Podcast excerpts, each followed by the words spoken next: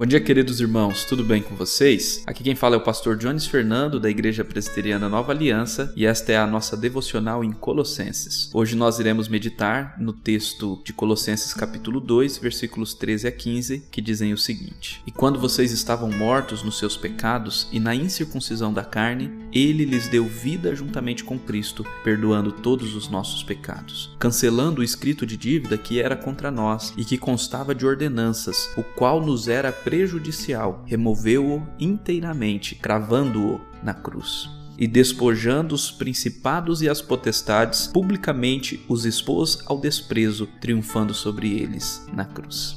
Amém. Nesse texto que acabamos de ler, aprendemos sobre como recebemos o perdão de nossos pecados, ou como a dívida que tínhamos com Deus por causa dos nossos pecados foi cancelada. No versículo 13, conforme aprendemos na meditação anterior, Paulo nos diz que o nosso Deus nos deu vida em Cristo, perdoando os nossos pecados. Isso se referindo ao nosso novo nascimento, isto é, a nossa conversão. Antes de crermos em Cristo e de recebermos a dádiva da salvação, estávamos mortos em nossos pecados pecados, distantes do Senhor, distantes do povo de Deus e da aliança de amor do Senhor com o seu povo. Por isso éramos incircuncisos. Mas a vitória de Cristo sobre a morte foi também a nossa vitória, e juntamente com Cristo Deus nos deu vida, e através de Cristo recebemos o perdão de nossos pecados. Mas como fomos perdoados? Os versículos 14 e 15 respondem esta pergunta. Primeiramente, recebemos o perdão porque Cristo quitou a dívida que tínhamos por causa dos nossos pecados. Todos nós somos pecadores e o pecado é uma afronta à santidade e ao caráter de Deus, e também uma desobediência à lei de Deus. A condenação para o pecado é a morte, e como todos pecaram, todos estão debaixo dessa maldição. Jesus, então, o único que nunca pecou, recebeu o castigo ou a condenação do pecado no lugar de pecadores. Ele substituiu os seus, morrendo por eles e recebendo toda a condenação do inferno por eles. Por isso, Cristo, através da entrega de sua própria vida, cancelou o escrito da dívida que tínhamos, nós que somos do Senhor, que nos arrependemos e cremos na sua redenção. Jesus removeu inteiramente toda a dívida e cravou-a na cruz. Isto é, através de sua morte, ele pagou o preço por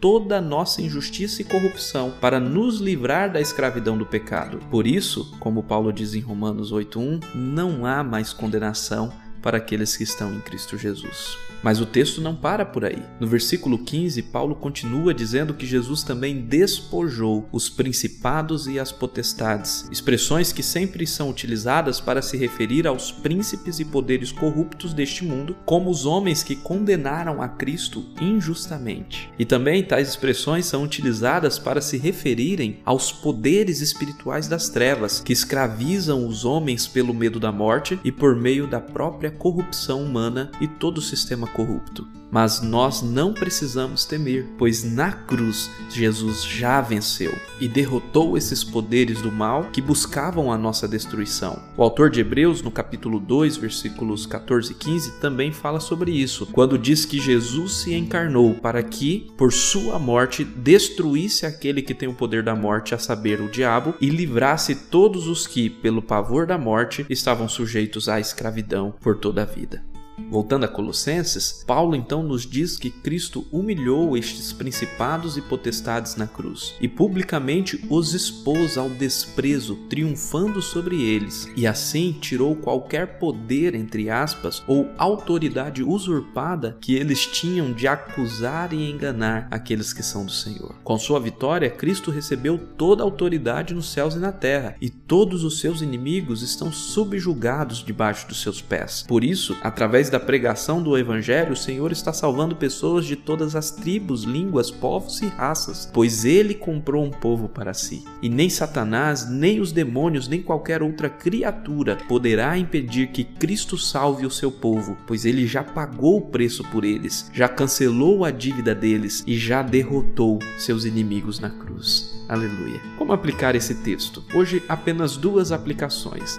A primeira é para aqueles que ainda não creram em Cristo Jesus como Senhor e Salvador de suas vidas. A redenção, o perdão dos pecados, o cancelamento da dívida e a vitória sobre os poderes das trevas são dádivas de Deus àqueles que creem em seu Filho e se entregam totalmente a Ele. Então se arrependa de seus pecados, de sua vida injusta e corrupta e volte-se para Cristo com fé, que Ele te salvará da escravidão e da condenação da morte. Quem crê nele, ainda que morra, viverá. A segunda aplicação é para todos os que já creram em Cristo e já receberam perdão de seus pecados. Em nome de Jesus, louvem a Deus, agradeçam de todo o coração. Não há dádiva maior do que a redenção. Adorem ao Senhor com todo o seu ser, reconhecendo que tudo é graça e que de forma alguma poderíamos merecer tamanha recompensa. Só pela graça Deus nos salvou e por amor se entregou em nosso lugar. Viva em resposta a este amor, para a